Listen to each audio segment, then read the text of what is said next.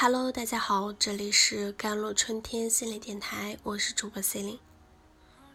今天跟大家分享的文章叫做《父母是孩子安全感的第一来源》，可惜很多人还不知道。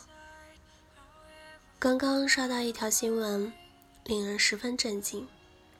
四月十七日晚上十点，一名少年在上海卢浦大桥跳桥自杀。这是人生最美好的花样年华，眨眼间说没就没了。男孩是一名十七岁的在校职高二的学生，据说他在学校与同学产生了冲突，遭遇了母亲的一段批评。母亲载着他途经卢浦大桥时，不知为何将车停在了危险的路中间，少年随即打开车门。纵身跳下大桥，这一瞬间只有短短的几秒钟，反应慢的人都会有点措愕不及。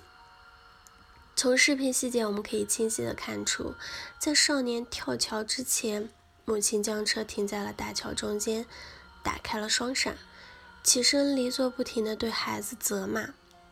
这个孩子得做了多大的错啊！导致母亲要将车停在这么危险的地方，也要先骂了再说。哪怕是罪大恶极的死刑犯，也得押到刑场再枪决吧。有事不能回家说吗？犯得着在路上就急着处置。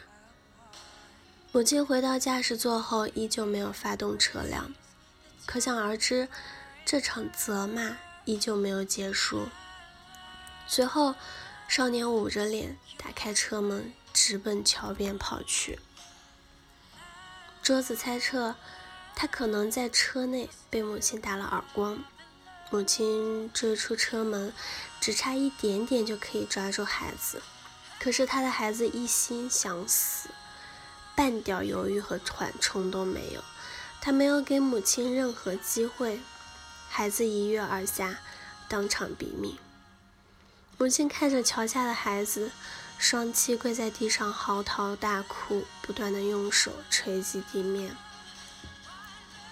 隔着屏幕，我都能感受到他的崩溃和绝望，那种捶胸顿足的感觉，光是看着就已经觉得受不了了。今晚这将会是这位母亲一生的梦魇吧。此后的每一天，他都会回想今天发生的事情，不断的捶打自己，不断的自责：我为什么要逼死自己的孩子？我为什么要把车停在这么危险的地方？我当初为什么不冷静下来跟他好好谈谈？如果回家再说，他是不是就不会离开我？可惜这个世界上从来没有后悔药可以吃。少年选择自杀时是有冲动的成分存在，但是对于死亡这么义无反顾的人，他们的内心或许早就有了无数次想要自杀的念头。这不是一次打骂的后果，而是无数次打骂之后积压在内心的情绪喷涌而出，那只是压倒骆驼的最后一根稻草。美国疾控控制预防中心啊，曾对上万名学生做过一项调查，数据显示，有百分之十五的青少年曾经严肃的考虑过自杀。所以家长们依然如果认为自己的孩子是不需要尊严的，是可以随意打骂，对他们充满了掌控欲，那么他们即便没有在这座桥上跳下去，也会在别的桥上一跃而下。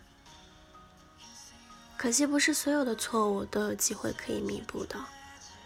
看过《语言暴力》这样一个纪录片，印象极为深刻。视频中，孩子的父母经常骂他们“猪脑子”“废物”“丢人”，你怎么不去死？在父母这样的一种长期的辱骂和发泄式的大骂中，孩子要么变成了杀人放火的少年犯，要么真的去死。